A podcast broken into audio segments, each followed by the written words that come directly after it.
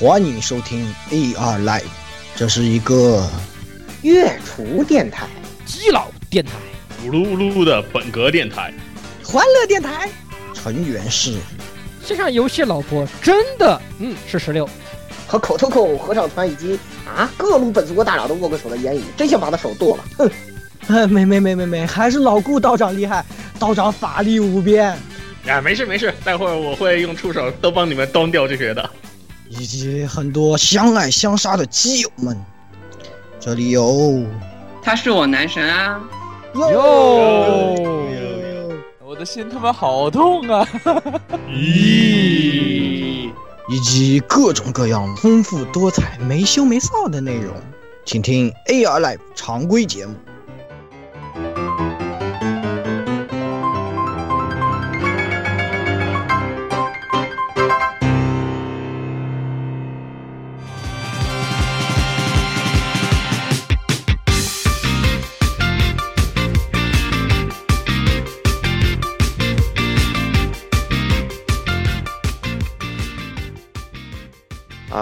各位听众朋友们，大家好，嗯，欢迎收听 AR Live 第一百三十七期常规节目啊，春暖花开了啊，这边是这个啊踏青归来的中年老干部老顾啊，对，领着三三三千多的这个 PM 十是吗？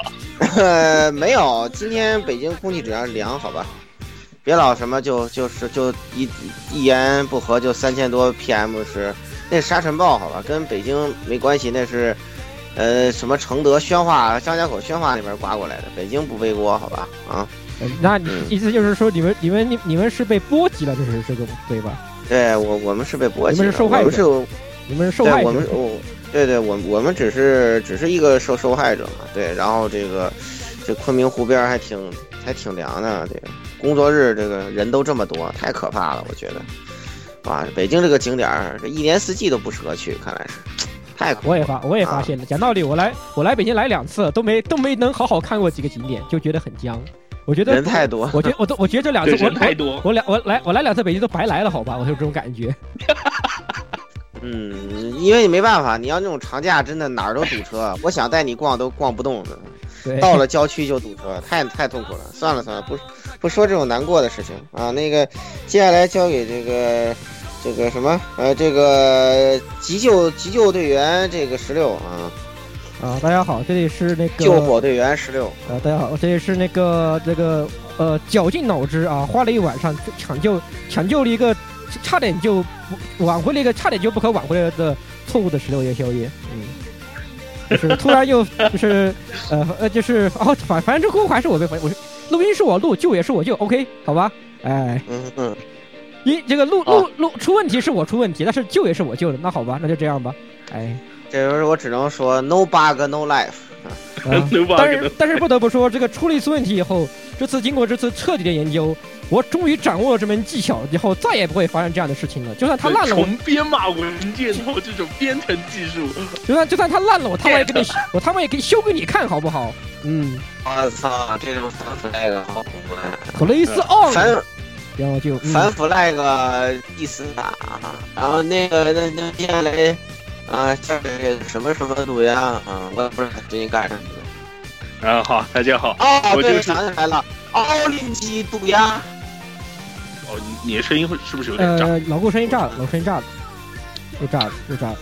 今天你们今天是不是地你们地都网络有一点波动了？这个是。我我我这行吗？也不行，也行了，也不行了。那是不是我再退一下？推用了。嗯，退了一下，退一下，退。要不挂个梯子啊？他们的问出问题，我现在又没有梯子？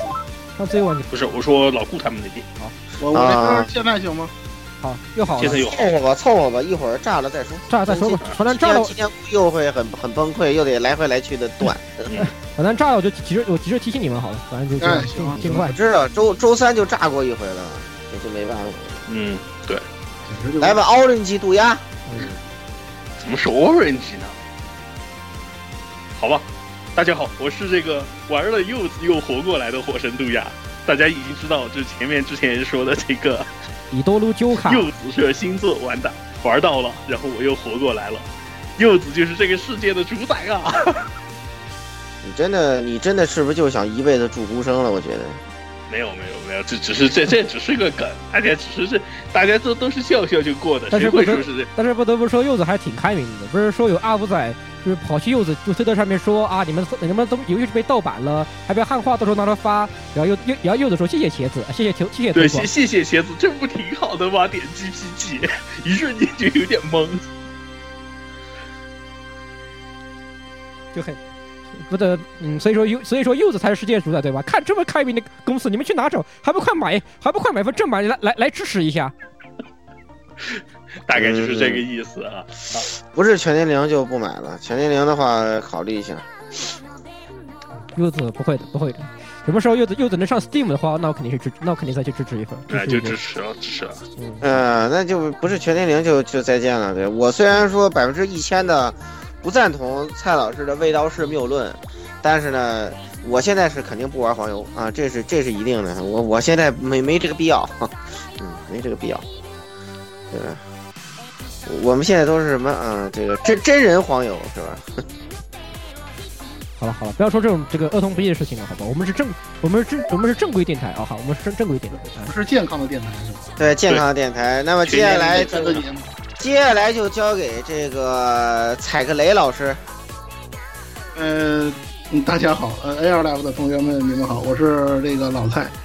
呃，老顾刚才说这个，我也是一个健全的人，是吧？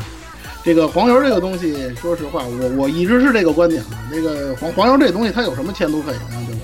你要玩就只有家用机是吧？只有 Steam 才有前途是吧？就像就好比说，呃，我我最近买了 NS 之后，姐，现现在成天到晚都在沉迷那个星之卡比，然后最近呀感觉这这游戏真的是不错。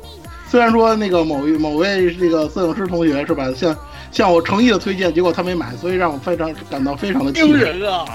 哎。哎呀，垃垃圾，垃圾，这丢人，丢人，丢人区区，哎，丢人区区，不对，太反正他反正他也不是人了，对吧？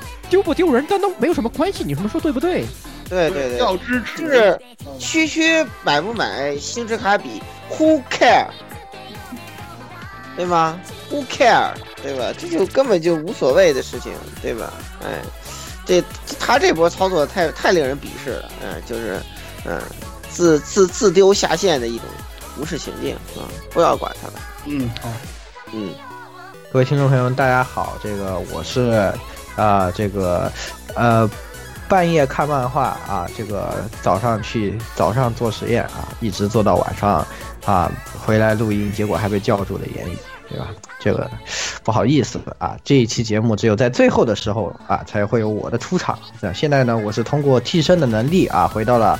开头与大家在这里聊天，对吧？那么这次想和大家分享一下，是说最近把这个风下这个垃圾漫画看完了。这个我听说他要完结，哇！竟然看这漫画了？我发现他，他，我发现烂烂尾老师把这个。呃，在中途放弃了这个就是原来的套路啊，已经放弃了这个呃白学啊各种什么呃明明是我先来的这些东西以后呢，突然想到了一个办法，就是学了抄别的漫画，就是抄了一下 Back，对吧？这个漫画呢，我们在之前呢也给大家介绍，就是呃讲这个乐队的一个漫画。那后期的风夏其实完全和 Back 的剧情是。如出一辙，毫无区别，这样就让它变成最后闹鬼的比较好看的漫画。对，但是它其实和就是你想一下，它那个套路，就是主角的定位和剧情的将啊，各个方面其实已经和贝克是完全完全一致。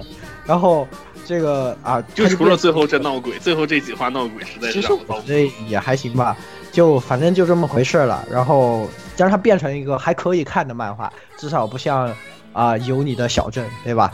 哎，这个就推荐大家去看一下这个漫画，至少不会感有一种吃屎的感觉了啊。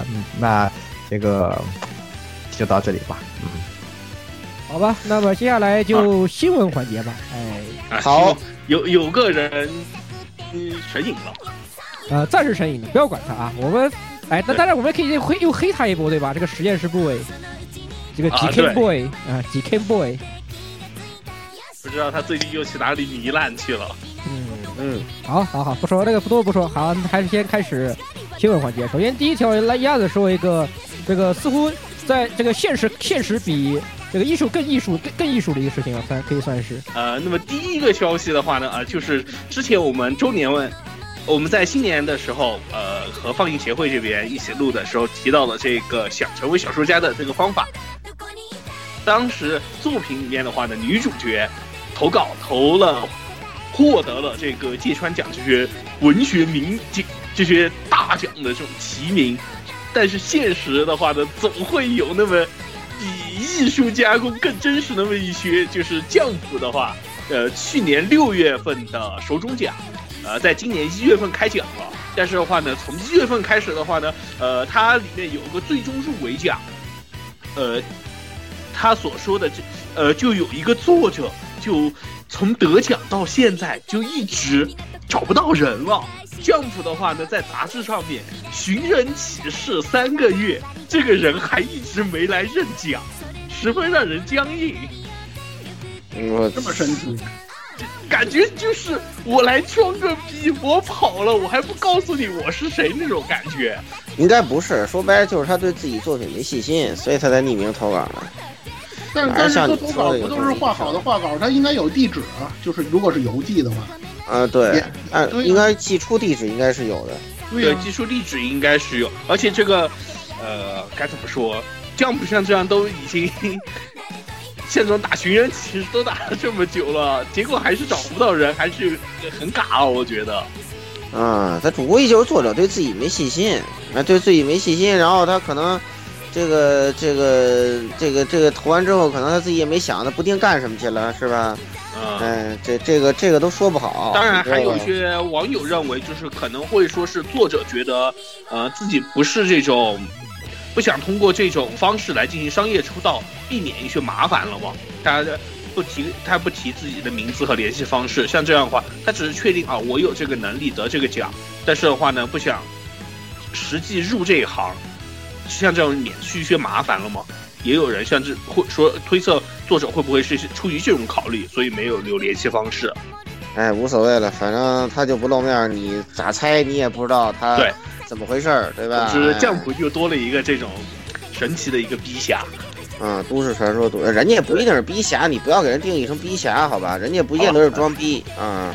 嗯，好好，那么下一个新闻就是这个你驿站啊，驿站新闻啊，驿站新闻是吧？啊，你这都没没有没有没有定好顺序啊，算了。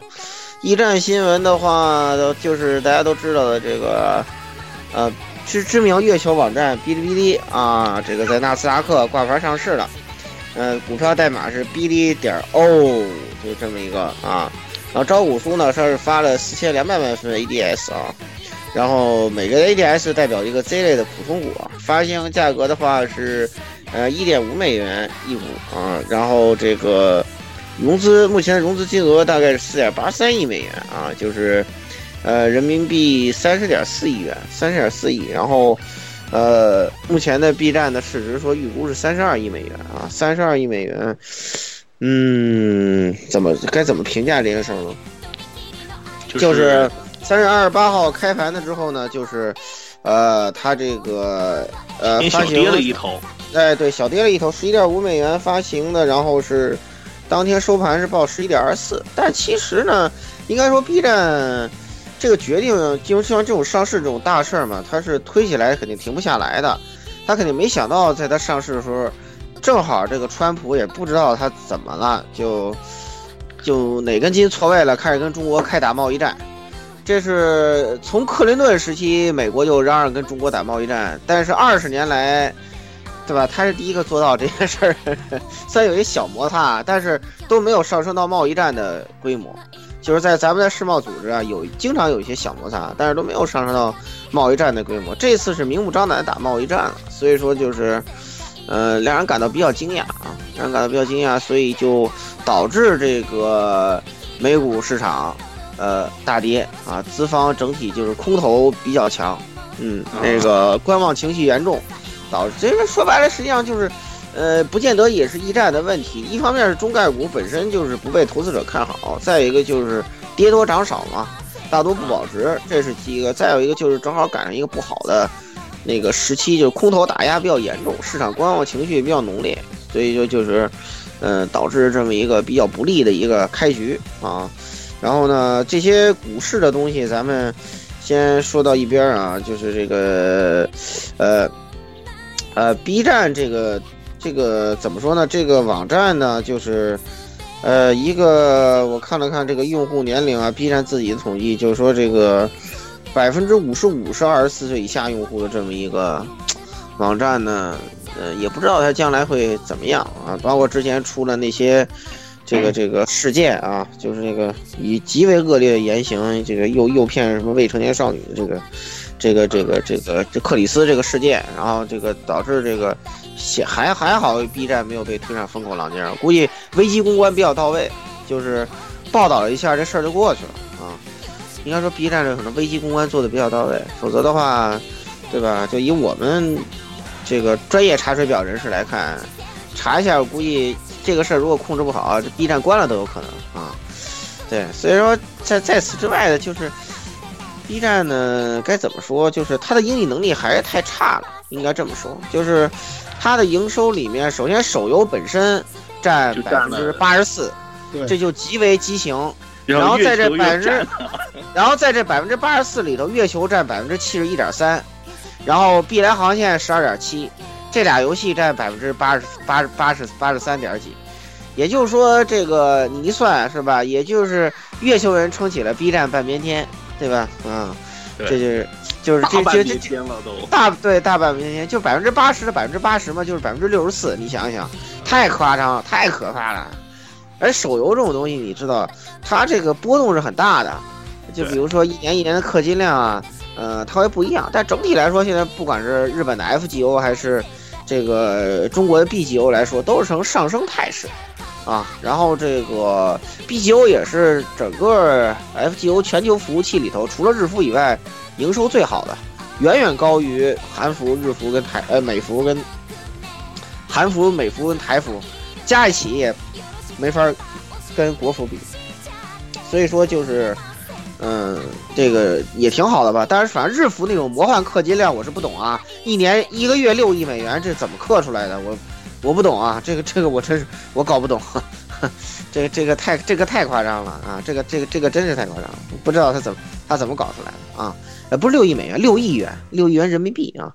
国服大概，呃，呃，刚过去的二月份啊，因为三月份还没统计出来，就是啊，大家听到节目应该已经统计出来，但是我们录音的时候还没统计出来，就是二月份是一点一点三亿，呃，人民币啊，氪金量，然后就是基本上是国服日服之后的第二名，对，所以说就是它这种畸形状况，不知道什么能能矫正吧？啊，咱们就拭目以待。嗯，不过目前来说，也不要因为这个第一周呃第一天的爆率就看空它啊。我觉得长久来看还是好的啊，因为九十八元之后这个大会员数量是显著增长嘛。我觉得这 B 站这么做还是对的。二三三我觉得还是性价比有点低，我觉得九十八还行，太贵了，太贵了。对对，太贵了，因为因为它这个二三三真的，我觉得跟爱奇艺、优酷那个不能比，人家那个。能能能有好多什么独家剧、什么垄断剧什么的，就是他现在在往那边靠。对对对，包括正版电影什么的免费看什么的，然后包括爱奇艺那个，你还能看初音演唱会吗？你要是没有买会员，你得花三十五块钱，呃，基本上跟西方 paper will 的价格都差不多了啊，不也没有那那么贵吧？咱们是三十五人民币，西方如果你看一个 paper will，比如说超级碗，呃，看一次应该一般是二十九点九九美元嘛。对，那个比那个更贵。体育方面，B 站基本上是空白。对对对，所以说就是这种大会员才是 B 站的长久的生命力吧。所以希望就是它这个就二三三这个取消掉，就九十八就挺好啊，就不要再涨回去了啊。当然我趁它九十八，我买了十年的，我觉得非常稳啊。我我不怕你涨价，对，不是我就我这这这十年也没多少钱嘛，对吧？这这嗯。九百八十年就一单，大概就是九百九百一单多点吧，一单多点，两单吧，两单，两单不到不到两单啊，不到两单，那那还算个事儿对吧？我这个日服国服都刻超过十单了对吧？这这两单还算个事儿，对吧？实单只是维克，实单只是维克。对，不是，我都存着石头没没抽。这个这个以后等以后 FGO 专题再说，因为我想今年，呃，要要稍稍提前一点啊，这个到时候再说吧啊，因为今年的爆点应该是在六月份这个深海电脑乐土，所以咱们要在爆点来临之前把这个节目给做了，嗯，好吧，然后这个这个就这个坑就挖好了，谢谢啊。嗯，我只能吟两句诗了，是吧？啊，这个，呃，对吧？对吧？这个借问酒家何何处去，是吧？渡渡鸦遥指这个杏花村，对吧？啊，嗯，就是这样子。啊，借问洒家何处去，是吧？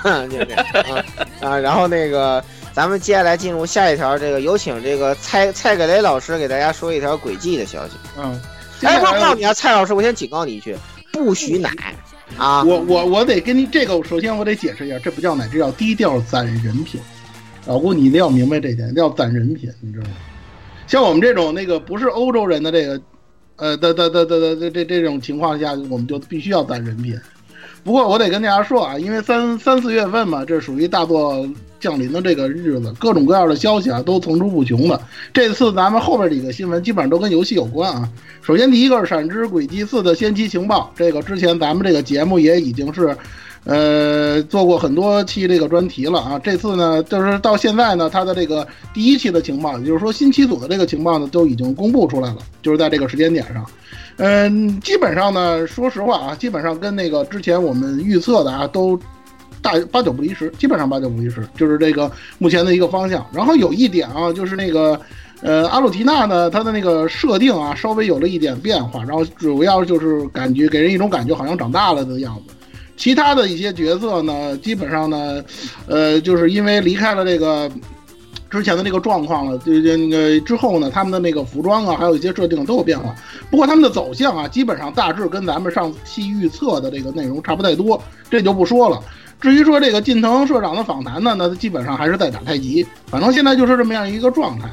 嗯，先期情报呢，目前公布的还不是太多。我只我只想提一点啊，因为时间关系，我觉着有一点给我一种不太好的这个预感啊，就是《闪之轨迹四》它有可能会往闪二的那个方向发展。但愿我这个预测是错的啊！但是呢，我觉得你的预测百分之九十会是正确的。对，这是一个很不好的，这是目前来讲公布出来的东西，给我一种很不好的这么一种感觉。因为闪二这个东西，大家我之前已经跟大家说过很多次了，这个给人的感觉非常不好。但是呢，反正人家已经说了，这个闪四就是帝国完结篇嘛。他我现在对他的要求已经非常非常低，你只要给我完结，你给我把这个东西圆上。你你现在就明白一点是什么呀？就是。呃，咱俩在预测那期节目也都聊得很充分了，就是什么呀？这个作品在三之后一年马上就发售，其实就跟二跟的一之后没多久就发售是完全一模一样的商业模式。一加二是完整的作品吧？惊人的相似嘛。对，三加四同理可证。也就是说，你分析的那么多什么这个悬念那个什么呀，最后发老空这个游戏卖出来。你你你你找了九十个小时猫之后，就会告诉你都他妈是扯淡，明白吧？就主线剧情既简单又直白。我为什么呢？因为从先期情报看到之后，我就断定一件事儿：黑兔不会凉，黑兔不凉就意味着咱们那期节目百分之五十的预测都已经变成扯淡了。那你说为为什么会这样呢？就是就意味着它没有重大复杂的剧情展开，很多你认为可能很复杂很那个东西。就简单化处理，也一个兜合主义直接完事儿，明白了吧？然后金藤社长还很无很丢脸，他还直接就四的还没做完，就直接开新坑，就说我后面还有啊，我就非常不耻。我觉得这个不是他这后面还有这事儿，早就说过了。就说帝国篇在碧鬼爆火的时候，一个是说了帝帝国篇，一个共和国篇，这俩坑都已经挖出来了。对，至于在地轨大火的时候，对，那是另外一码事儿，对，对对对。然后我方的助力，我就先奶一口银了，对吧？你这个二代的模型不能白做呀，我才不相信法老控会，对不对？其实大家都看出来了，那个闪四的模型没有什么太大进步，基本上跟三代差不多。哎，不会有进步的，你想多了，没有这个时间。对，你看他把那个阿鲁提娜画那个人设做的挺挺挺成熟吧，然后那个游戏里那个该啥样还啥样，所以说基本上时间点时间点他也没有往后错太长时间嘛，所以说基本没哎呀，顶多就是换成给你换身衣服，换换个新的衣服模型完了，哎呀，哎对就完事儿了，其实没什么，大差不差，你知道吗？对，所以大家就等吧，反正他说秋季发售，发售我估计也是九月底，跟以前没有什么太大变化嘛。到时候反正大家拿到手之后，估计就知道这是什么情况了。呃，然后下一个游戏，下一个游戏这个比较让人感到惊讶的就是这个大叶水啊，我们的大叶水这个公布了这个传送之物系列的新作，传送之物展。呃，这个。我先毒奶一口。我看了先期情报之后，我已经预感到这个作品会是个地雷，啊，这就是如果说我我我这么毒奶一口吧，就是如果说啊，这个传送斩它做到了什么呢？就是梦幻演武语音化，把梦幻演武的剧情语音化，然后呢，呃呃穿针引线，然后然后写一个一幅故事。那么我觉得这是我能接受的一个底线，啊，但是目前来看，老二哈没面具这事儿让我是非常失望。其实我本身希望是他做这个，呃，二白的这个，呃，梦幻演武的剧情，但是目前来看，我估计是虚伪假面梦幻演武剧情的可能性，呃，面大，啊，这是我比较失望的一点，也就意味着还有斩二。然后再做二人白黄的梦幻元武剧情，明白吧？哎，就这么回事。其实这个是，其实这个东西是什么一个用心啊？就是下川老贼是什么用心，大家都能看。险恶，险恶用，险恶用心是。嗯，而且当然最关键的一个问题啊，它的游戏类型是动作游戏。这个夜水啊，说实话，如果不找外包的话，他自己做动作游戏，这点我还真是觉得有点诧异。他没有那个三 D 水平嘛？大家可以回想一下十年前的地雷丘。哎呦，我就不说雷丘，它还是 RPG，它不是动作游戏，你知道吗？对，我知道，但是你看它那三 D 水平啊，对对对。哎呦，大夜水的动作游戏，阿尔法 Plus 别提了。所以说这游戏它要不外包的话，我觉着就难以想。但是外包的话，外包给谁呢？Steam 还是谁？这个我。但是目目前的先行情报里看到那个画面不是外包的，而且看他这个画面。很多应该应该是类似于，就是之前大学生他自己做的那个《青花日报》的那个风格。哎，对对对对，就是那个海边上的那个那口那那个那个那个水。对对对，他一刚开始当时做的就是，他他的这些三 D 的风格和渲染出来的效果和《青蛙日报》非常像，应该是用的类似的相同技术。嗯，而且动作游戏有一个最重要的问题，就是它的打击感。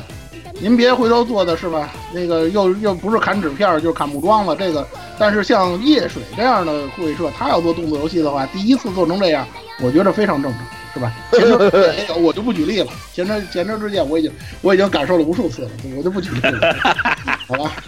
这这还是这还是抱了大腿之后出的东西呢，所以说我就比如比如比如某长野开发部，对啊，比如这个。行业第四开发部，我就不说他们。对，那个什么巨乳之国，对吧？呵呵。哎呦，那咱能咱能不提那游戏吗？嗯，这个是一方面啊，这是一方面，还有一个最关键的事情就是这个夏川老贼也说了，好像要打造一个类似于传统宇宙的东西，什么意思呢？就是他要出一个三部曲。要衔接上传送之物目前所推出的这几部正传作品当中，这个时间点之间的那个内容的空白期了嘛？空白期的 RPG，对，据说要出三部企划，你的企划，而且好像还说是会把一前面的故事要把它给说明掉。对对对对对，我估计他可能就是前一的前传，然后一二之间，然后二白黄之后来个后日谈，我估计有可能啊是这么走，因为很多人对白黄都有怨念嘛，说这个。说这个那个那个那个小小白子跟那个谁久远也没走到一块儿是吧？很多人对这个比较纠结。无意谁说他俩没走到一块儿的？走到一块了。你这句话走到一块儿了。走到一块儿的。不是，首先这个蔡老师啊，我必须得批判一下，你作为一个买过这个。画集的设定集的人，你居然还能说出这种谬论来？不是，人家都把那个结局给你剧透了，你还对吧？不是，不是那个，他不是那个意思。有我这个这个这个观点还真不是我的，这个观点是贴吧的，而且我反驳过他们，我跟他们说过，肯定走到一起了，你们去看 C G 封面就行，但是他们不认可。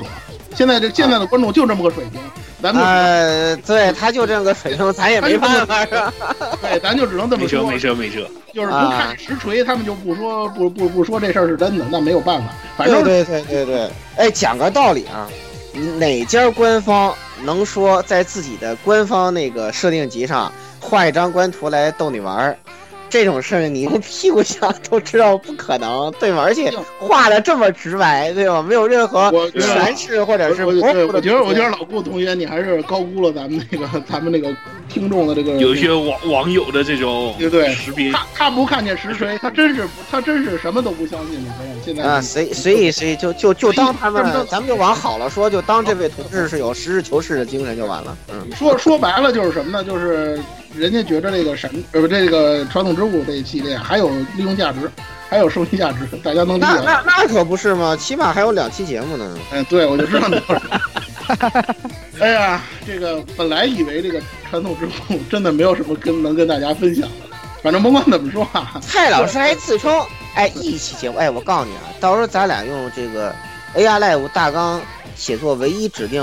那个设备小米笔记本做的时候，我在实锤你，我在实锤你，你看看说完之后是几期，你自己试试啊。行行。哎，你不一期吗？哎，你这 flag 立下了啊。嗯嗯嗯。我就我就我就这么跟你讲。反正反正四月份那个一代的那个 HD 复刻版要出了，如果大家有兴趣的话呢，有时间呢，最好再给叶子社捧捧场嘛，是吧？叶子社不赚更多的钱，就能给大家出更多的续作嘛，这是这个样子。繁体盒子买起来。对。赶紧买起啊！反正反正这次中文版我肯定是全限定，想都不用想。对，那个动作游戏带雷咱们也买起来啊！买起来多给叶子送点钱，他们就能突出更多的续作。关键是我他妈不想给十佳送钱，你知道这是他妈最 最对什么点？十佳是对吧？对吧？这是不是就完完无缝衔接了是吧？没别无缝衔接，咱还有麻之准是吧？最后一个新闻啊，最后一个新闻，那个麻之准的那个。叶子呃，那个建设的 K 社啊，呃呃，对 K 社的这个 Summer Pocket，终于公布了它的 OP 以及发售日六月二十八号，嗯，六月二十九，六月二十九，六月二十九号是吗？啊，六月二十九。嗯，这游戏是吧？大家一看那个脚本是那谁就，呃，一看脚本是新岛西三个大字，呃，哈斯 Yuki Sakura，了解一下。嗯，呃，纸上的魔法，纸纸上的魔法史，了解一下。对，哎呦，我不想不想评论这个人，对吗？不想评论。对，哎，这个人呢是这么说，就是他这个人新岛西，这个人呢其实这么说吧，他说这个人其实还是算是比较有文笔的一个来说，剧本的构架构其实还是好的，但是这个人有个毛病，就特别的综合症。对呀，白蛋的综合症，就非要往你们嘴往各位玩家嘴边塞一坨那不可名状的东西，他来。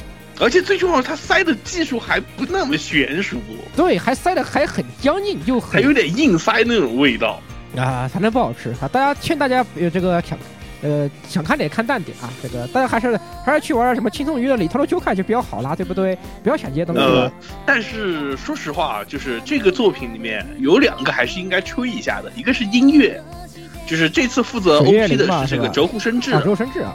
呃，对，这个是一个大家去看了 OP 以后就应该知道，就是哎，质量肯定没有保证的。呃，然后还有一个水月灵，呃，水月灵的话，可能看动画这边的朋友不太清熟悉，但是如果玩一些 AVG 游戏这一块的，就比较熟悉水月灵，呃，可以去了解一下。然后包括这个 Naga，还有这个和泉这边，作为原画 CG 来说的话呢，都是有保证的。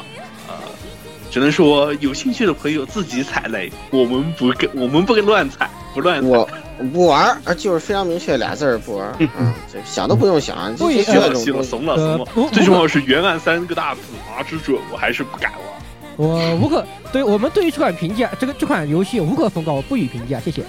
对，尤其他跟尤其他有跟中文版的那个《秋之回忆八》撞车，所以大家慎重选择啊，慎重。哎呀，绝对买《秋之回忆八》，想都不要想，我告诉你们啊，Heavy Model 走起来不会后悔，Heavy Model 走起来不会后悔啊，不会后悔啊，绝绝对。他那个他那个奖杯可都已经剧透了啊，我跟你们说，你你你你不你不踩个雷你会死吗？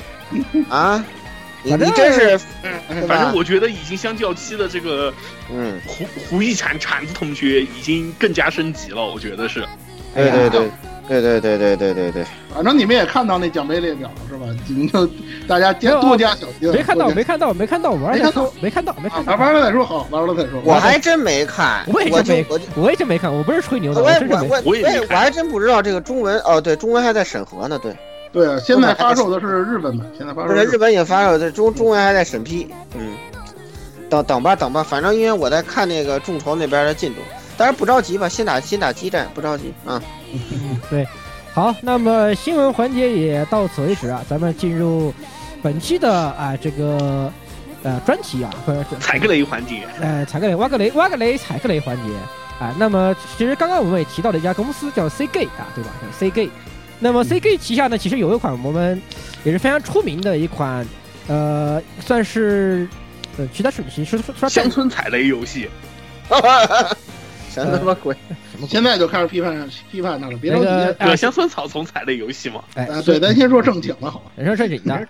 这是一款哎，这是一款算是非常出名的 S R P G 一个游戏，并且它也出过动画啊，那就是非常著名的《战场的女武神》系列。对，三九诺瓦鲁系列啊，系列。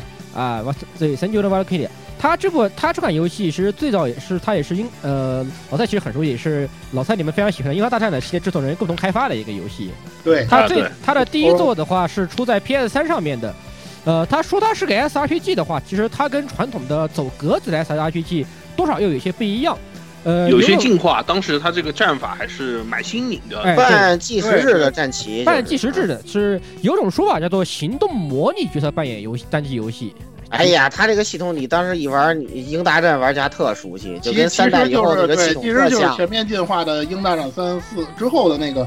对对，三四五，三四五。所以也所以也不亏是樱花大战那樱花大战的制作人员嘛，对吧？也是。所以说也是这样，也是非常让人因为大战的同的同志们非常熟悉，啊，同时的话，因为它的画风的话是接近一种水彩画风，呃，水彩画风的一种手绘风格的，呃，所以也从单从画风上面来说也吸引了很大一批人，呃，在这个，呃，它本身的话是是发生在一个架空的虚构的呃欧洲大陆舞台上面，呃，说说是说是二次欧洲大战。虽然我们虽然，但是在我们以我们的世界观来看的话，它更接近于一战吧，算是。嗯，都有吧，一二战的都有一些，它融合了很多东西，对，它都有，都有。虽然它坦克比较魔幻就是了，哎是。呃，呃，当然这哎，呃，当然以它名字相对应的，就是里面有种非常魔幻的东西，就就叫做女武神，啊。对。至于是至于就是至于为什么会有这样魔幻的东西啊，那咱们在之后的详细里面再慢慢说，为什么会有这样如此。呃，魔幻魔魔幻，在这个看起来很硬核的一个呃战略游戏上面，战略战略战棋游戏上面，为什么会有如此魔幻的东西，对吧？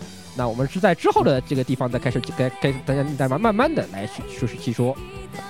嗯，呃，那个关于世界观背景这一块呢，我补充一些东西啊，就是首先这个游戏的世界呢，采用了这个叫做征历的架空纪年法，征战争呃征途的征，历史的历。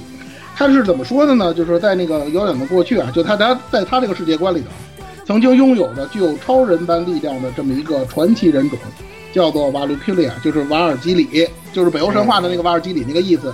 他们呢手持这个闪耀青色的光芒的枪盾，然后所向披靡，战无不胜，就是一个非常强大的战斗种族那种感觉啊。呃，然后呢就是守护了这个欧洲大陆，呃，就是因为他们的这个。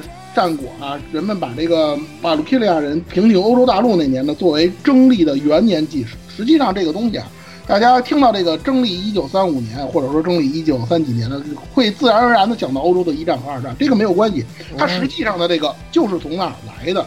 你比如说啊，就是像这个加利亚公国啊，它实际上在游戏当中的设定是一个欧洲的君主立宪制小国，在于欧洲大陆的北部。其实大家呢想象一下就能知道，丹麦嘛。对，荷兰、荷兰这些地方，对吧？然后它有两个强国，就是在欧洲大陆有两大强国，一个是专注专制的君主国家，叫做欧东欧洲帝国联合，简称帝国。毛子，毛子，或者说它应该是毛，相当于毛呃，毛子还混点俄罗斯和德国的融合体，它应该是融合体。对对都有，还掺和点别的什么东西啊？这个都没关系啊，因为它设定都是杂糅的那种。对，那那边就是大大英英法，嗯，对对，就有点像，或者再说的那个更邪乎一点，就有点像北约，其实就是它另外一个联邦，就是沙皇混点这个德沃尔，就是对。然后呢，就是他们为了争夺一种叫做格拉奈特的这个资源，然后爆发了旷日持久的第二次欧洲大战。其实这个东西指代的什么都是很清楚的。呃，经过数月的交火之后呢，军事力量更加雄厚的帝国逐渐占据上风，他们开始将目光投向了邻国加利亚。其实这个剧情啊，在这个日式作品当中，这这样社会、这样历史背景东西很多啊。你看大家这刚才扯了半天的轨迹，一开始。一开始的那个利贝尔不是也是这种风格吗？哎，对对对对对，感觉好像就是他们永远都只会因为抢资源这个问题打架。对，没错，这个呃，鲁鲁修也是抢资源嘛。对，就是日本人都喜欢做这种生意嘛。日本人这种，对他怎么那种山穷水尽的地方，什么东西都是资源，什么东西都想抢。就是他们这不是怎么说？就是很典型的，虽然就是很长，也算是个套路吧。就是很往往就是这种战争背景，很多都是两呃。呃，两两或者是三三足鼎立的强国互相争霸，然后殃及了啊，在里面这个无保持中立，或者是没有无所，或者说没跟跟这个跟他们没有什么干系的小国，然后在这小国里面呢，就出什么英雄，对吧？什么不管是勇者也好啊，出什么也好啊，对吧？然后突然后又站到主角一般就站在这种一个中立立场上面对，然后又又卷入这样的纷争之中，就是这样的，其实也挺挺套路。其实你们想想这个套路，能脑脑子里面肯定觉得这东西既视感巨他妈强烈。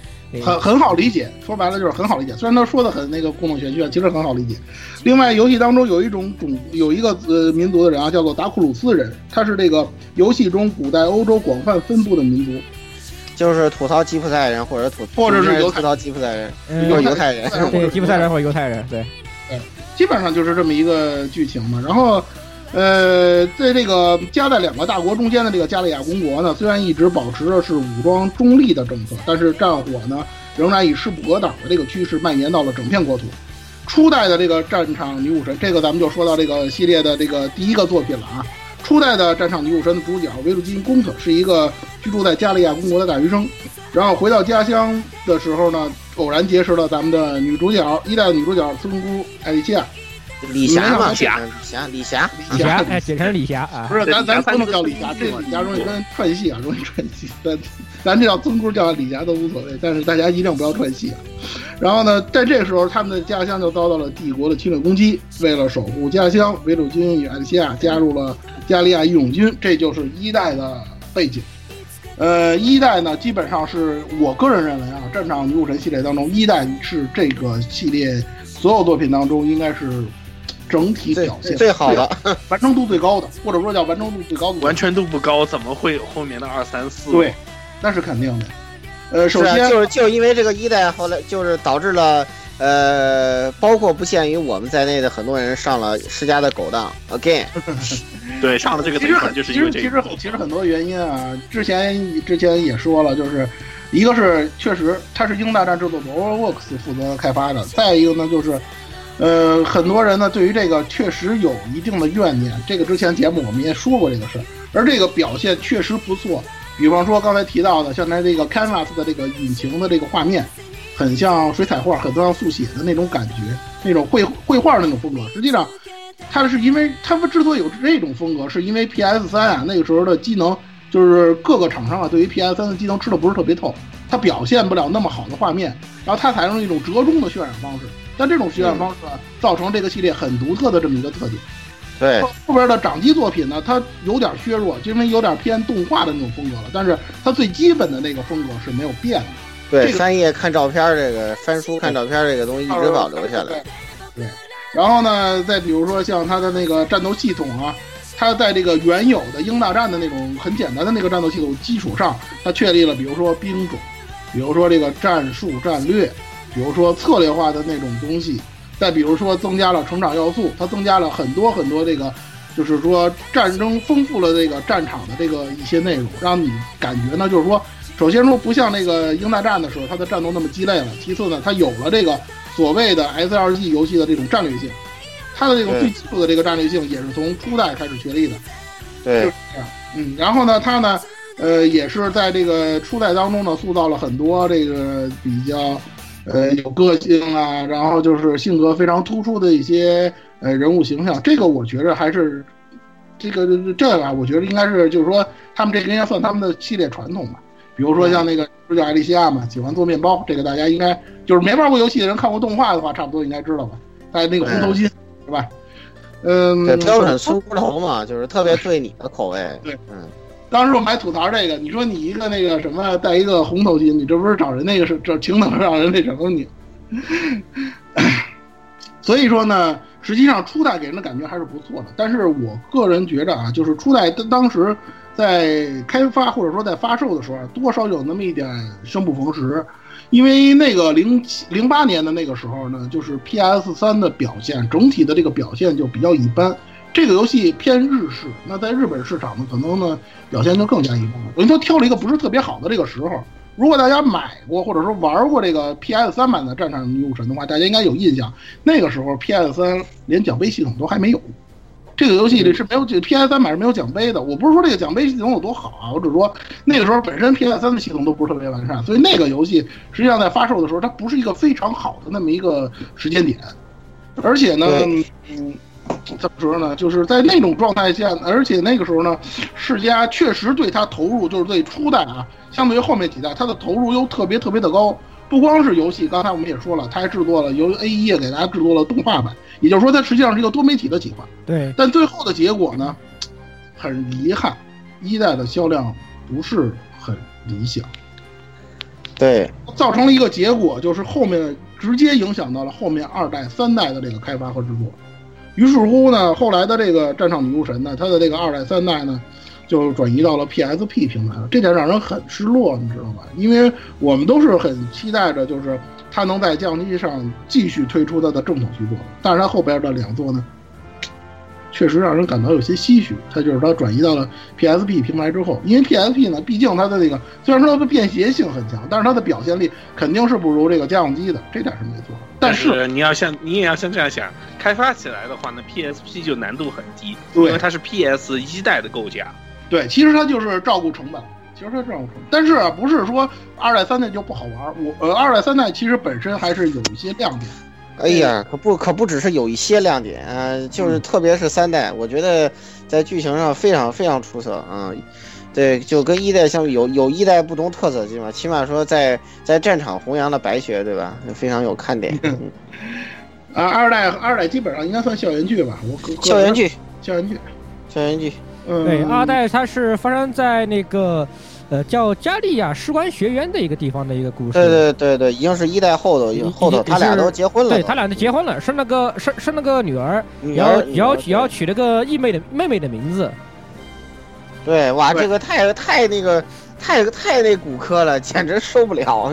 对，就是听起来很就取了个妹妹的名字，一都是妹妹在一代不是嗝了嘛，被榴弹打死，对对，中中对对中枪身亡，对，非常非常胃疼的一段剧情。叫他的妹妹叫伊萨拉贡特贡。贡特嘛，所以这个这个他一个结果，他们给生下的女儿也取名叫伊萨拉，然后也是跟也要跟也要随着他妈，也是爱做面包，也是个面包侠，嗯，也是面包侠。他们当然当然也继承他妈的这个女武神的能力啊，也是也是有也是有所发挥的，在二代里面，我没记错的话是。对，对他他二代唯一的一点就是因为这个技能所限，他战场好像分块了。就是采用这样的一种形式，它不一块一块的，对，它不像分块化，它不是它不是一体化战场了，对。但是它的兵种好像有所增加了，我印象当中。对，增加了兵种，尤其是在重装兵种上面增加增加了一部分。对，再加加了一些重装兵种，也有呃更加的我因为一代我不太记得了，就是二代的话，感觉上是对人和对人和对战车两方面的话都进行了不同的强化吧，算算算是。对，进行了不同的进行了不同的强化，然后就而且就。呃，变成了内战吧，就最后变成内战了。然后这个，这个，这个女女武神呆毛王嘛，啊，呆呆毛王担任女武神啊，敌方女武神啊，挺有意思的。嗯，对，而且这次，而而且二代其实它的缺陷还在就是格局跟一代比起来太小了一些些，就是小小小，而且大部分都是校园剧。哎，也主要以校园剧为主，包括他们的训练啊。啊，当然也因为它校园，所以也在系统上面也增加了一些，呃，校园的气氛在里面，校园的部分在里面，也跟这方面也有一些契合。但是总的来说，就是觉得跟一代比起来，总觉得还是格局太小太小了，觉得就很不过瘾。尤其是在敌方的设定上来说，没有没有一代的那些那几个敌方的印象那么深刻，可以这么说吧？对。其实二代呢，也也只能说，只能说，就是说，应该算是差强人意吧。虽然它有，它还是有改进的，但是基本上应该算是差强人意的这么一种状态。但是，PSP 上的第二座，也就是这个正统座的三代，反而成了一个非常有亮点的作品。三代也有动画，是 OVA，哎，非常非常非常有非常有亮点的东西。他的他的那个背景应该是惩罚部队，我记得好像是应该叫对惩罚部队，对惩罚部队的这种一个设定，就是一种对，就有点类似于怎么说，就是那种罪罪犯部队吧，算可以罪犯罪犯对。罪人的那种，就是就是就是对，就是那个比较那什么的，就是那个。呃，说白了就是自古以来什么什么东西都有那种类类似于那个侦察兵，类似于敢死队，敢死队，敢死队，点部队一样的。哎，对，就是说说说水表一点，就是比如说当年这个，哎，这个共共军中的国军部队，就是那种，你知道吧？哎，就这种这种这这种性质，比那个地位其实还要再低一点啊，还要再低一点。就是这类似于这样的，然后，然后这这这几个人实际上就被当成敢死队的炮灰部队，哎，他们的故事实际上就是，哎，哎，你发现没有？这个作品开始，呃，摒弃了这种过于浓烈的啊日，当时其实白学还是日系风格啊，就开始有欧美视点了啊，就这这种视角是欧欧美欧美战争作品或者反战作品特别喜欢选择的角度啊，非常出色这个作品，嗯。亮点很多，亮点真的很多，就是这，特别是技能树啊，这个作品，这个这个作品开始引入技能树，这个当然啊，是吧？四代嘿，呵呵呵，没有了啊，而且而且我记得做的时候忘了，而且协力好像也是三代引入的吧？我没记错的话，对对对，是的，是的，因为因为是白学嘛，当然得有协力了，没有没有协力怎么而且其实而且其实协力这个系统的话，一定程度上来说就就把这个战场就做的更更加战场的一些，因为毕竟这个东西战场你不是你也不是说是一个人，呃，虽然这里面很有很多地方你就可以一个人扛个盾，对吧？就拎拎着把剑冲，直接一路顶着枪林枪枪林弹雨冲到人家沙包背后，一刀劈死两个人啊！这种情况也是有的。但实际上总的来说，他的协力系统做的就更有战场味道，就不是感让你感觉到你不是单枪匹马在战斗这样感觉，多少有一些。你不是单纯的只是控制一个棋子在往上走，呃，周围的队员你会正常的进行对你进行协助。这个做设定其实做挺好的，我觉得很有很有意思。对。嗯，所以呢，其实，在三代发售以后啊，玩家对于这个系列还是有一定的这个期待值的。而且呢，虽然说它是在掌机平台嘛，后来又经历了就是这个索尼呢又经历了这个掌机平台的更迭，但是呢，很多玩家还是对这个系列有感情。这个我在那个看看各个地方的讨论当中呢，我也看到了。但是呢，很遗憾，不知道为什么，三代之后，世嘉呢就怎么说呢，惯例性质的吧。搁置了这个系列的这个开发，然后期间呢，他推出了一个苍蓝革命女武神的这么一个东西，哎，就当它不存在吧，就大家对大家都当它不存在。呃，在这个在在这之前，其实还大家无视就好。在这之前的话，其实就是世嘉就干了一波，就是人干啊，就是世嘉或不管不各种游戏跟都很爱干事情，就炒冷饭。就把第一代的做了高高高高清复刻版，出了个 PC，高清复刻，哎，出了个 PC 版，好像，好像出了个 PS 四，还是出 PS 三版的？我 PS 四，PS PS PS，呃，叫 SD 复刻版，哎，对，HD 复刻嘛，就干了就干炒个冷饭，炒个冷饭呢，就出来一个叫苍蓝女武神的东西啊。对，老蔡继续，他他是他嗯，他是这样啊，虽然说大家都说这个苍蓝革命女武神是这个。呃，黑历史啊，但是我还是简单提一句，它是一个前传，就是很长很长时间的那么一个前传，它直接把这个战场女武神的这个世界观往前倒了大概五百多年。但是啊，我不是说这个世界观有问题，是因为它这个战斗系统实在让人没法接受，因为它完全抛弃了整个这个战场女武神的它的这个呃战斗的这个 SLG 式战斗的风格，它的风格，然后变成了这光明光明之响的那个光明之响，你或者说。呃，我觉得更像个网游，说句难听的，就像个网游一样的。嗯，可是它的技术又没有到那个程度。虽然说咱们这不是光明系列啊，但是我多少提一句啊，就是它的那个战斗系统，如果是做成像，它又不能说那个完全摒弃这个战场女武神的这个风格，比如说这个打枪啊，或者说这种这种枪战的这种风格，结果就弄得有点呢，怎么说呢，就是不伦不类。本来是这个 RPG 里头让大家觉得可能有一些正常的东西，但是放到那里头让人感觉的就是。很傻、很蠢的那么一种感觉，你知道吧？就是做的这个战斗系统做的非常非常的糟糕，而且而且就关键是战场女武神它本身就是一个热兵器携带的，冷兵器的话始终它只是一种辅助或者是一种针对性的利针针对于某某些兵种的某些兵装的特针对利用，而是但是在苍狼女武神里面，冷兵器的成分被大大增强了。对，你就近战去吧，基本上。对，其实说白了就是就近战去，就这样，打枪没有卵用，打枪没啥卵用，就疯狂近战。不但不仅如此，它整个战斗系统为什么我说它像网游？因为它完美的体现了网游的铁三角，T DPS 和奶。对，你们你没听错，它有奶吗？是的，它它有奶吗？还有还有跟专门可以上上 buff 的，还有上对的是的，还有上 buff。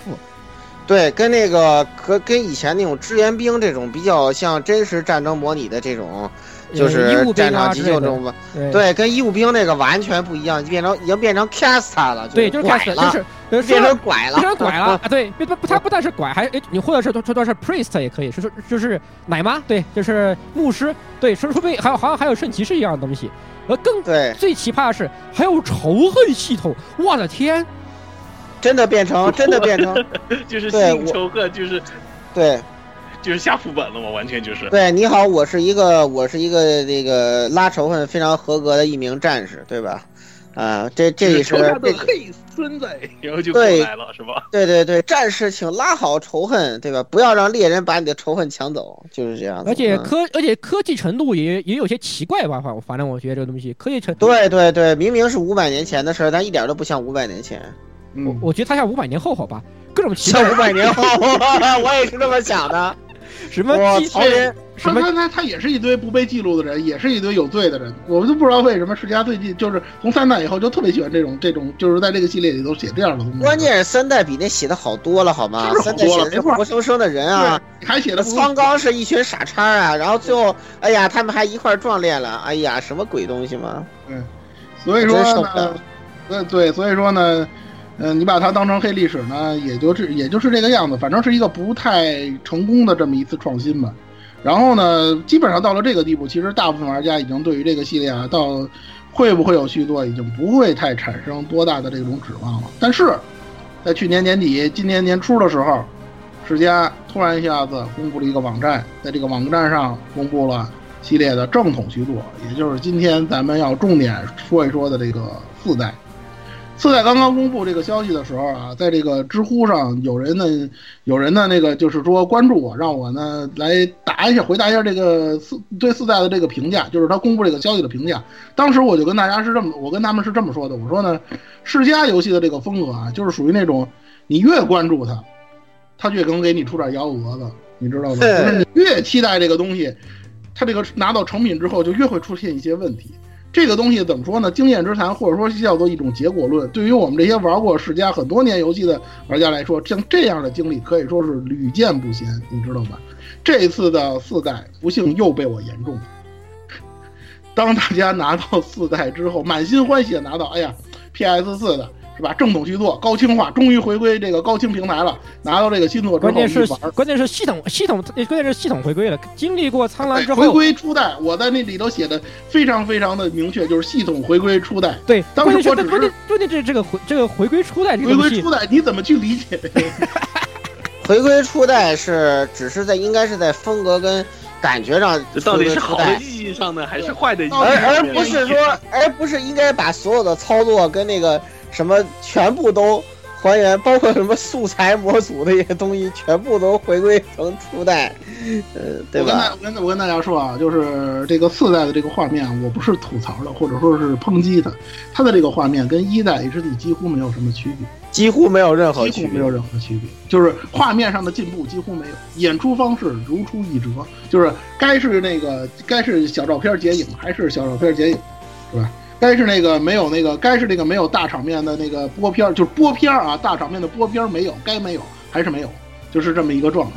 哎呦，然后呢，讲道理，突然我我他妈都怀念起这个三 这个三了，好吧？三出在 PSP 上面，他还做了几张动画给你看，好不好？不是，你听了这个剧情之后，你会更加画多好的。嗯，然后呢，就是我觉着啊，我觉着有一种可能，这是我的个人猜测啊，就是出了这个一代 HD 之后。可能销量不错，然后呢，包括在那个 Steam 平台上的那个 HD 重呃复刻版的也是销量不错，然后一下给了这个世嘉开发人员的信心了。哎呀，有了有了这个钱了是吧？咱们浪一波走起是吧？这个咱这个弄一新弄一新作企划，时间来不及没关系，咱们就堆吧是吧？就把那个以前那东西凑合凑合堆出这么一个东西来。我如果大家玩了四代之后，我觉得你们肯定会感受到这一点。关于四代啊。这次咱们的节目跟上次那个《如龙六》差不多，基本上吐槽它的这个内容是比较多的，因为本身它有中文版，这个大家呢，呃，一个是玩的时候不会有什么语言障碍，再一个就算是现在视频网站，它也有这个视频流程，你大家也可以看看剧情。看了剧情之后，你们就明白为什么我们要这么说这个事儿了。呵呵呵呵呵呵 呵。这个咱们先从从哪开始说起？从剧情说起吧。啊，咱既然先说说到剧情，咱就从剧情开始说起啊。四代的剧情打一开始就非常迷。这个大家玩过，这个都不需要玩这个正式版。大家玩玩试玩版的话，因为试玩版有头两章的剧情嘛，大家玩的时候就会感受到了。这个它的这个背景啊，应该还是在这个二次欧洲大战时期啊。然后就是一代那个背景下的，呃，帝国呢决定跟，呃，联邦决定跟帝国决战，这个没什么问题。战术行动嘛，就是。对，但是联邦他选择是什么办法呢？他选择的是走一条大纵深，直接攻击帝国首都。呃，对，就跟希特勒的巴巴罗萨计划差不多。巴巴罗萨计划差不多，这点还好。但是让我想到了，怎么就给我一种万岁冲锋的感觉？嗯，不知道你是不是这种感觉啊？不是万岁冲锋还是战术性的东西，这是战略性的东西，还是有差别的啊。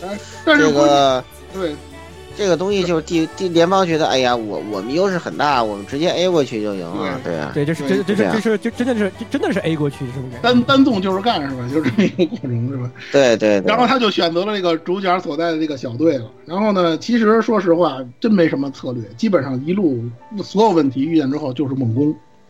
对呀，那可不是没什么问题啊！你玩起来就是没什么问题啊，对吧？这这没没有什么敌人是凯伊一枪解决不了的，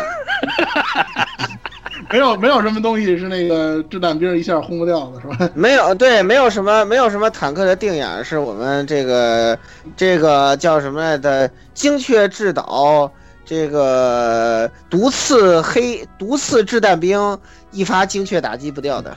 最最牛的是打了半截，还等了一个月的补给。那时候敌，这时候敌人居然就没反扑，你知道吗？帝国就愣没反扑。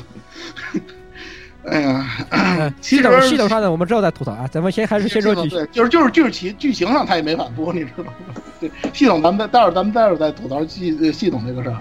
然后呢，那个。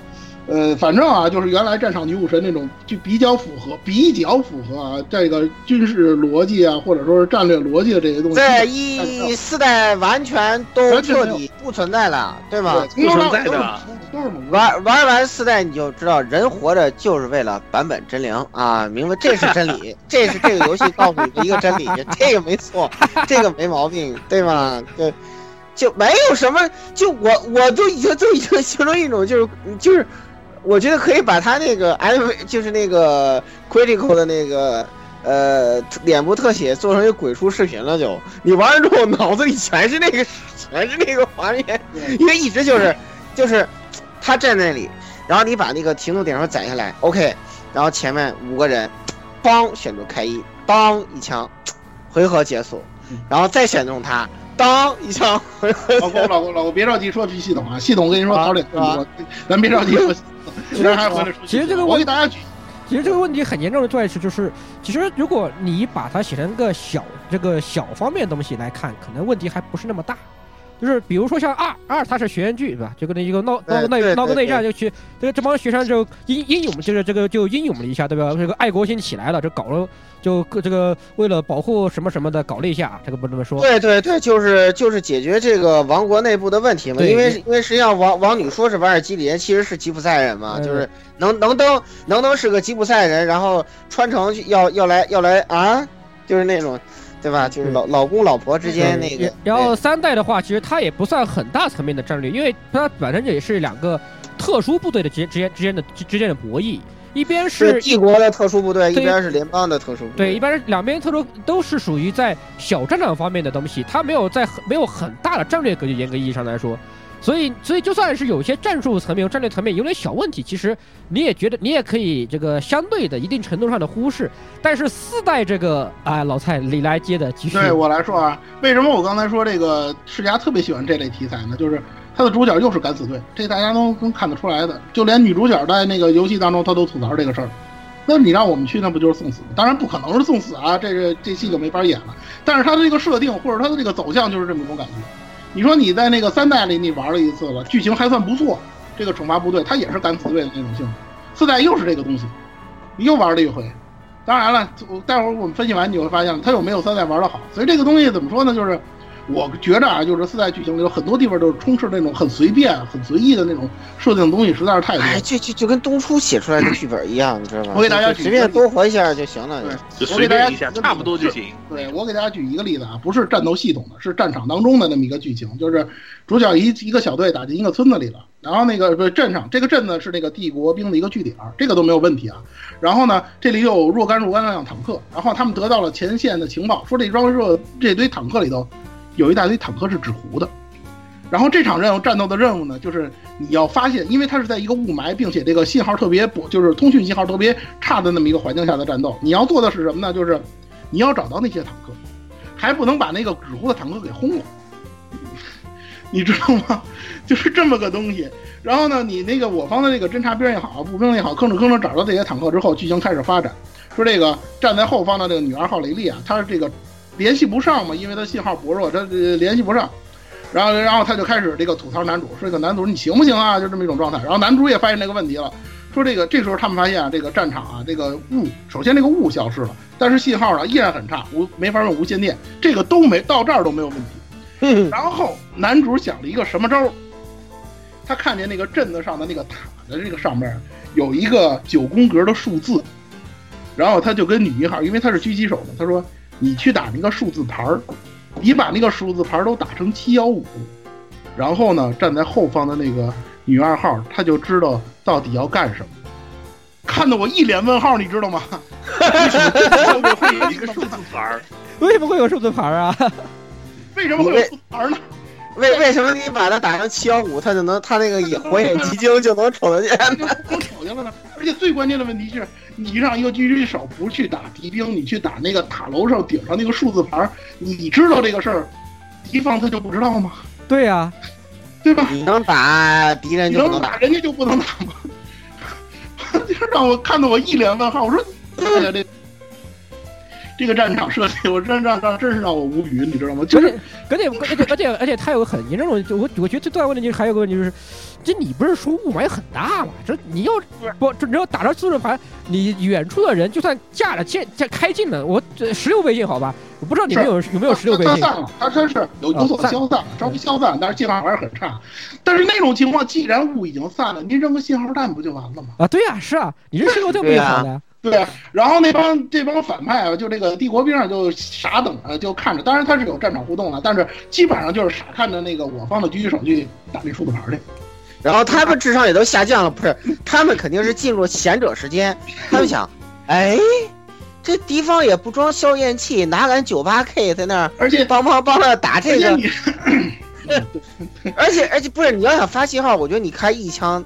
他不就能注意到了吗？因为，因为这个老老老，因为你知道这个，呃，特别是像像那个什么啊，就是比如说你那个狙击枪这种声音特别大的武器，就是你一个队伍，就比如小队里的，比如就就你一杆狙击手，然后呢，你这杆枪的枪的声音跟其他枪的细微的差别，你的队友绝对是一听就知道。嗯，就哪怕你就比如说，假设你就没带信号弹啊。你准备鸣鸣鸣鸣枪表达我们的意图的时候，我觉得你只要开一枪就够了，对对吧？他绝对他一听哦，这不是那谁的枪声吗？哦，然后看他打那儿，他就应该能想到你是什么意思了。而而你还要非得打成七幺五，他才能反应过来吗？而且而而且老郭，你想啊，就算咱退一万步讲，就算这个呃狙击枪，虽然我不太懂军武啊，但是就算这狙击枪它有消它有消音管，你打出的那个弹药，你打到铁板上，它也得有声儿吧？对对对对对，这么大声儿，帝国兵不知道，就是他们他们陷入了思考，没跟你说吗？他们他们陷入了思考，他们陷他们进他们进入了哲学思考环时间，而且槽点还有还没完，他们俩还没完。你看，他是他在地图上有三个塔，三个塔有不同的位置，他打这个塔的位置就是这个信号牌啊，咱就假定这个东西合理，他打那个信号牌的位置是什么？是为了告诉后方的那个掷弹兵，就是那个敌方真坦克的那个位置。但是我就请问了，为什么那三个塔的那个数字全都是七幺五呢？对他怎么那三个坦克都堆在一块儿了吗？没有啊，我看地图上那三个坦克根本不在一块儿。你三个牌都打七幺五，你干你什么意思？你这个？对，所以我就说这个东西，而且而且这魔魔魔魔幻狙击子弹，这应该开着挂的，开着挂的这是，对吧？对，锁锁牌挂是吧？对吧？看到那儿就是到这剧情到这儿的时候，我看的我都已经是有点就是蒙蒙蒙圈了这种感觉，你知道吗？对对对对对，我再我再跟你说另外一个蒙圈的剧情，就是呃这个这个剧情里头在中段啊有有有一段就是前中期这个我们主角团队势如破竹的时候，打下了帝国的一个小镇，嗯，打下帝国的小镇之后呢，哎，你说我们应该整整顿一下啊，是吧？对修理一下，侦查一下，然后男主做一个什么决定呢？约会。嗯，哇，你这是东出有一郎的神操作呀！哇，第四件啥样的神操作？最终决战之前，我想约会。最最终决战之前，真德一拍大腿，那个谁，哎，你哎，你跟七格去约会，我靠，我真的是，哇，这个这个既视感。然后约会之后呢，他们碰了一个大叔，是帝国人。然后这个帝国人他做了一件什么事呢？就是。呃，拿那些自己国家这个残兵败将的这个军需物资，这个卖给敌国的军人，他干了这么一件事情。后来呢，这个呃联邦军呢，就是是吧？呃，被帝国反推回去了。反推回去之后呢，这个他们败退的时候又路过这个小镇，发现这个大叔被绞死了。然后这时候男主说了一句，就是咱们就叫什么七幺五神操作的。一句什么话呢？就听了我一脑袋问问问的一句话呢，说不打倒帝国，这样的悲剧就会不断重演。我，你这是讲英雄儿女的事吗？你要想想啊，这人是什么人？他不是你们国家的人，他是帝国人，对吗？嗯，一个一个帝国的臣民，把自己国家军队的军需通敌了，就当做战当做小卖部的东西卖给敌人来谋利。这是一种什么行为？叛国行为！通敌叛国我绞死一个叛，我绞死一个通敌叛国的本国公民，有毛病吗？跟你有屁事儿？跟你有屁关系啊？你才他妈是侵略者好吗？人人家人家处死自己国家叛国罪的罪人，你来一句悲剧会不断重演？问问问问！我我跟你说，我跟你说，老顾，就这个侵略这个事儿啊，就是这个中文版的《战场女》，你才是侵略者好吗？绝对是高级黑，他所有的。就是这个联邦打帝国，他都写的是侵略，你知道吗？我知道，我知道，高级黑，你高级黑，高级黑，高级黑吧。但是我觉得这算是纠正他的那种智障错误吧。本来你他妈是侵略者，对吗？哎，谁造成的悲剧啊？是你他妈侵略造成的悲剧好吗？哎，你怪人家帝国，哎，怪我喽！我保家卫国，我处死叛国罪人，哎，怪我喽！嗯，其实啊，这个其实。太不神操作，而且而且男女主角在这约会，我真我操！我跟你说，其实这个系列啊，其实这个系列一直有这么一个主主题思想，就是呃，甭管你是帝国也好，联邦也好，没个好东西。这个确实，这个我们哎，对对对对对，他有这么一个东西。所以说他，你说吐槽这一点吧，呃，不，或者说他本身自己吐槽自己，官方吐槽这个吧，他也无可厚非。但是你不能这么整，尤其这次这个男主，老吴，你提到这个男主，我就想说。这个男主啊，怎么怎么说呢？说句不好听的，整个系列最恶心，真的。对对对对对对对对对对，一二三主角比他强太多了，都。又又立婊子，又又当婊子，又立牌坊的这么一位，你知道吗？尤其是到了这个。到了这个最后两章，因为很多人大家的反馈，或者说我看了看大家的一致意见，就最后两章就基本上没法看了，多核主义严重，而且剧情匪夷所思，你知道吗？剧情匪夷所思，匪夷所思。随便给大家举个例子，就是啊，到到最后他们打打到最后了，操，停战了嘛？停战了，然后他就说啊，不能停战。嗯，不是，这这是是没错，之前也不行啊。之前那个，我跟大家说一下，就是说最开始的时候，我跟老吴讨论的时候，我一直说啊，就是呃，战场女武神四呢，我一直关心的一个问题，就是唯一关心的一个问题，就是女我方的女武神是谁？然后猜了半天，谁都没猜着，没想到是那个红发的那个小姑娘。她呢，这回也不是正儿八经的女武神，就是打了个酱油。为什么呢？她的作用不是为了出去打仗放无双去，她是这个燃料电池。哎，就是他是放在那个卡夫百夫长里头的那个。哎呀，说白了就是吼闷库鲁斯嘛！你看，还是向向东出云一郎的神作致敬。你知道为什么这个作品这个？你看他这个内在逻辑是不是跟那个作品有很多相像的地方？男是啊，是这个男主，虽然说他是本身愿意，但是是男主就是许可之下他进的那个炉子，他是这么一个过程。然后呢，反派的大 boss 那个那个谁女二女一号的那个哥哥。他就想救这个这个这个这个这个救这个女武神的那个小姑娘，然后呢，在第倒数第二章的时候，他们这这个这个正正正派反派这个就见面了。然后呢，他就跟那个那个就是跟主角方说：“我一定要救出这个小姑娘，不惜一切代价。”然后那个 女一号说了一句什么？我跟你说，你你听好了，女一号来了这么一句台词，她说：“你只为你的目的利用他人，不断进行杀戮。” 谁利用他人不断进行杀戮啊？谁杀谁谁？哎，谁在利用他人啊？哦，哎，你说，你说，哎，你在说你自己吗？喂，不是，我就说，包括刚才男主角说那句话，就他们的脑子都是 倒置的反逻辑，你知道吗？都是反逻辑。哎呀，笑死了，笑死了，真的是。就是这个，我说男主你是白莲花圣母吗？你还是什么？你还是说根本就没杀人，还是说怎么着？你好意思说这话吗？真是臭臭臭鸡儿不要脸，对吧？对啊，男男二号这其中这其中的男二号拉兹是多他的死多少跟你有点责任吧？虽然说这人确实是猪队友，但是是吧？你你这你不算利用他人吗？人家那个谁，那个米内勒吧，都吐槽说你把别人推向战场，你把别人你在后边指挥，把别的战友推向战场，你不是在利用他人吗？你好意思跟人反派说这话吗？对不对啊？然后呢，一言不合，女一号就干了一件事，因为女一号是那个是那个凯呃是那个女一号凯伊是那个谁的弟弟啊，应该是他是其实我就就也是剧透嘛，就是其实他是男的，结果他就一言不合把那个大反派给崩了。然后大反派就这么死了，对，就特别雷人，就特别雷人，就没有什么什么也没有，就砰一枪就就就死了。对对对对对。然后呢，那个那个那个反派，他那个哥哥死之前还跟跟他们说说，拜托你们照顾好我的这个我我我我中意的这个小小的瓦瓦鲁 Kitty，就这个小女孩，人他妈的把这个 Kitty 小女孩就在他身后锅炉里了，你给他救出来不就完了吗？没法说，真真真真真令人窒息的操作。对对，而而且而且而且，对凯凯伊还继承了烤面包这个爱好，让人非常窒息。对对，也非常窒息。然后就是老顾刚才说的，哎呀，好不容易打到这个帝国都的这个首都了，停战了啊！战来停战。哎呀，真真是快停战吧！快让这帮智障休息休息，受不了。不是，那你说他也吐槽，但是你想想看，你说你主角费了半天打什么什么什么什么单单纵就是干什么那个长驱直入，什么那个入侵首都，什么各种各样的这个猛攻，你这干什么呢？你这是的，还突破一个类似马奇诺防线的那么个东西，你说你干了半天你干什么呢？哎，最尴尬的是他进了首都，然后帝国上层的人一个都没见着。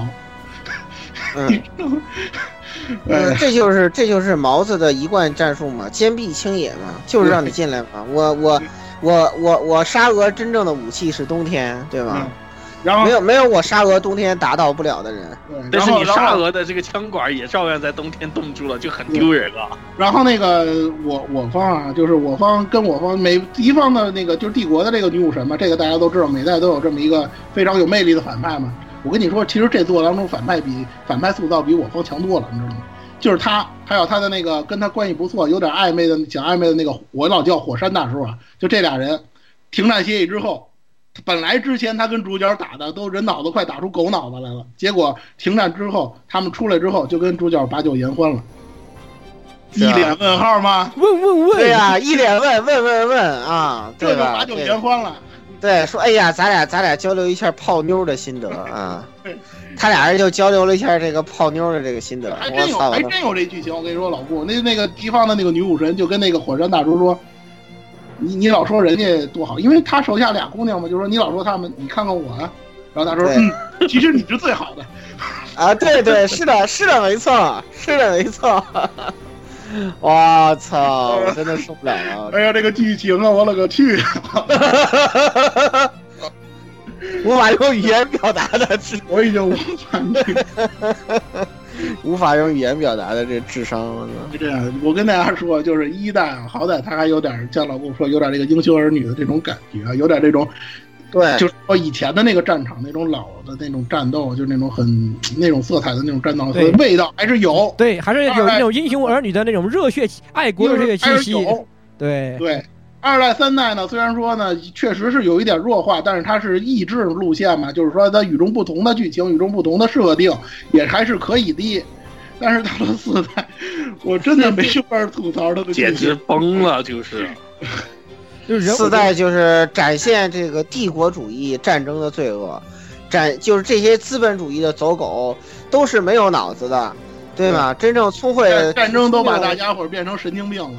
对，战争把大家都变成神经病。对，然后这就充分揭示出这个资本主义制度人吃人的这种罪恶，跟这种帝国主义战争的非正义性，对吧？这是一个完美的思想政治教材，对吧？就就告诉你们，不要打仗，还是放下屠刀去那个神使厅当活雷锋吧，对吧？雅库萨拯救世界，对吧？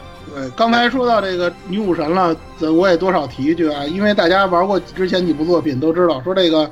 女武神其实在这个世界观当中是非常非常少的这么一这个种族了，已经是说句不好听的，基本上都是濒危物种的那种感觉。但是四代少啊，翻到四代之后，我发现简直滴了嘟噜滴了嘟噜的，是对吧？四四代是什么情况呢？就是联邦也好，帝国也好，都开始研究这个量产女武神的可能性。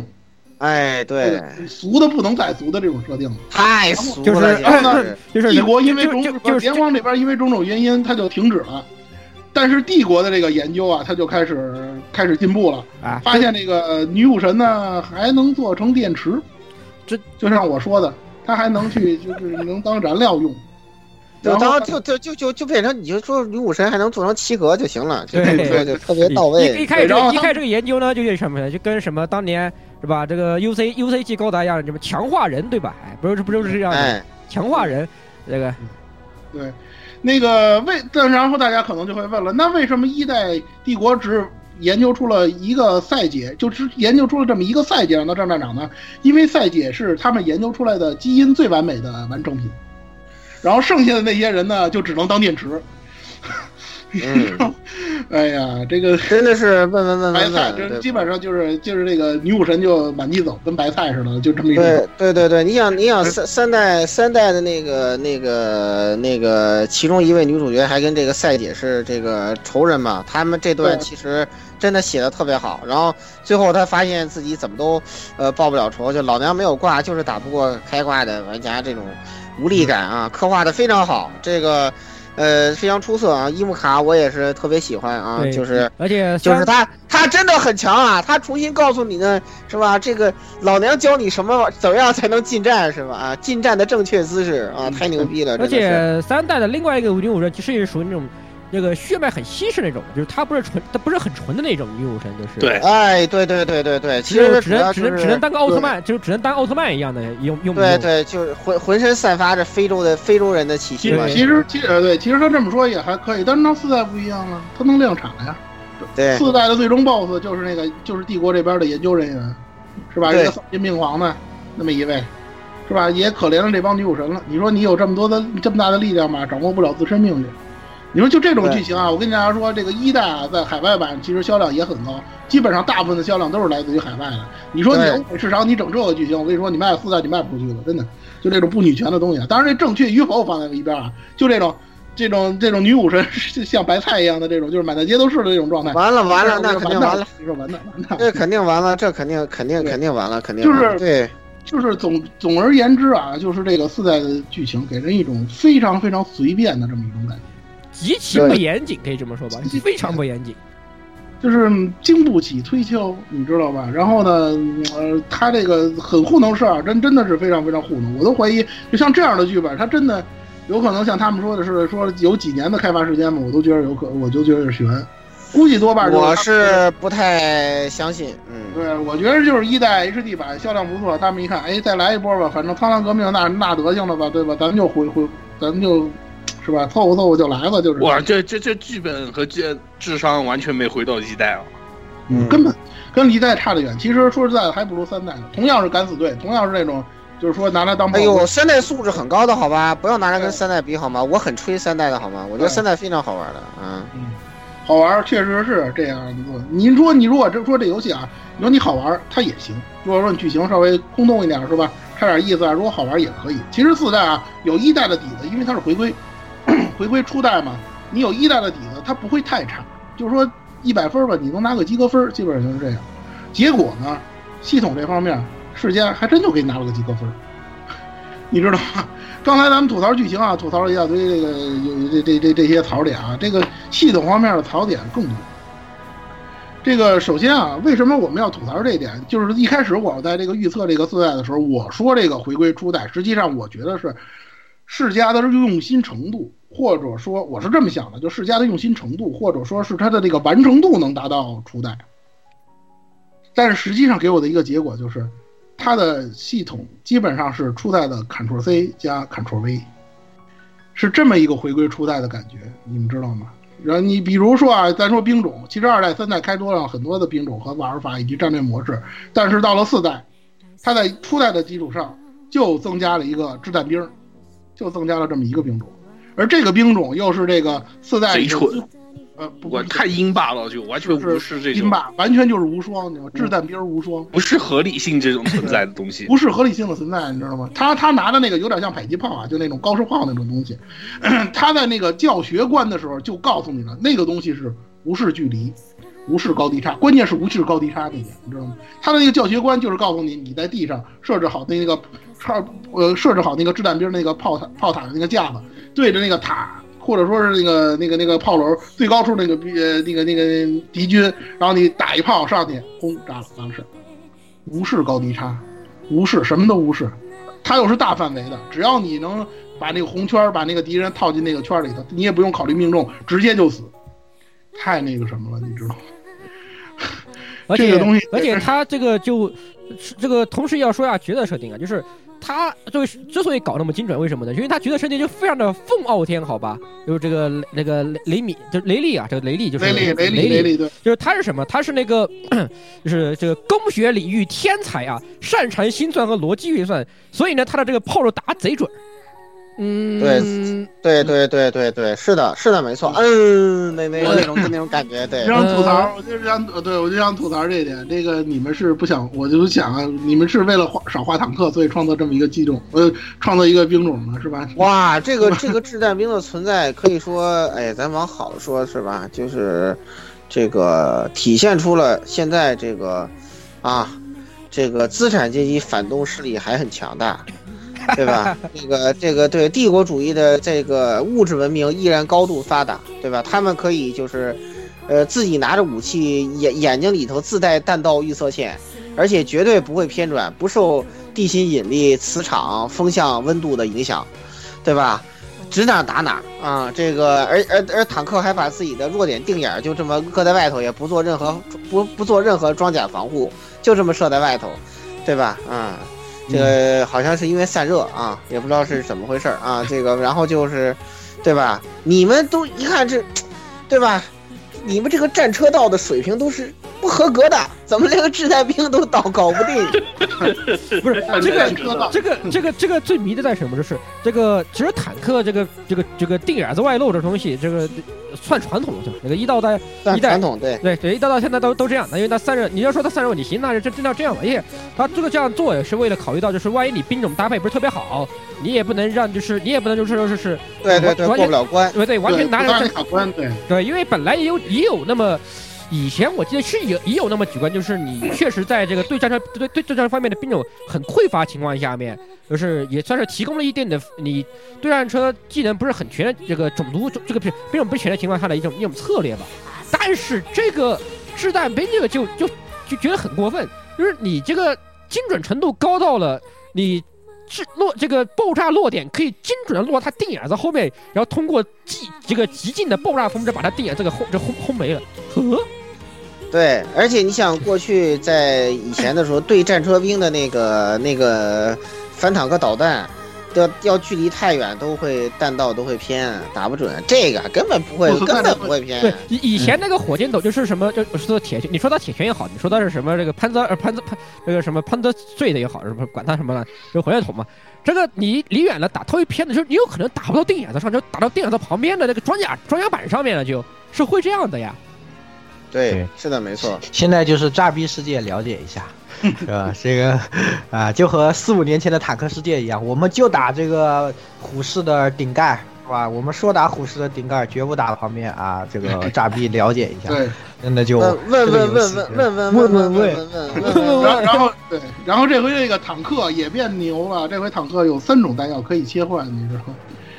它有了那个撤甲弹了，你啊，A P H E，对对，A P H A P H E，他那个他实际上是把那个战战车兵里头那个那个榴弹兵给他取消了掉之后，就是那个给给并到坦克的一种武器里头了，就是坦克无双嘛，就是对，你还你还要什么？你还要什么战车道啊？你还要什么那个不不走位啊？是吧？对你就拿那个弹轰就行了。对对对对对对对对。哇，以前以前打坦克，你你还就算坦克打坦克，你还是得绕绕定眼子的好吧？你不绕定眼子，对，还得绕一下定眼子的，对。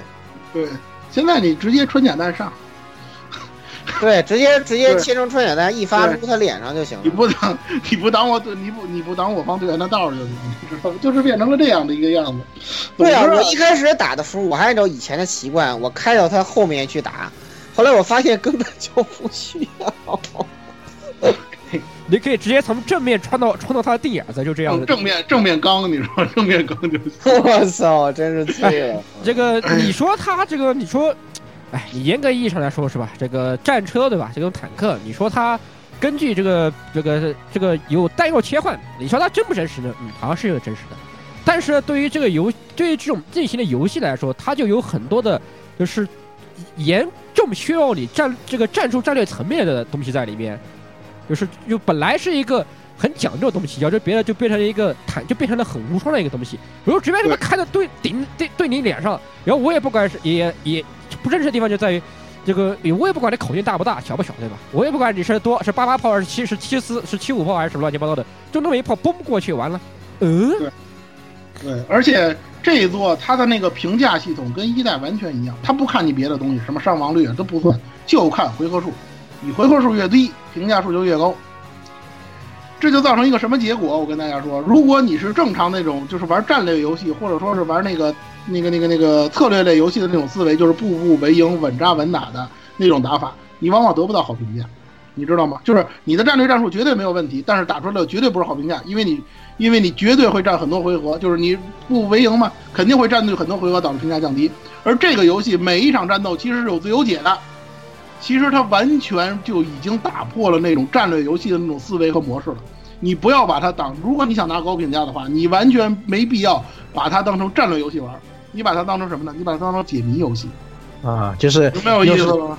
解开了这个这一关的胜利。你找了一支最优解，你找出这游这这张的最优解就 OK，是吧？有些东西说实话，你看有些章，尤其最后几章要求你几回合之内，比如说两三回合就要到那儿，有些人都觉得无解，实际上不是。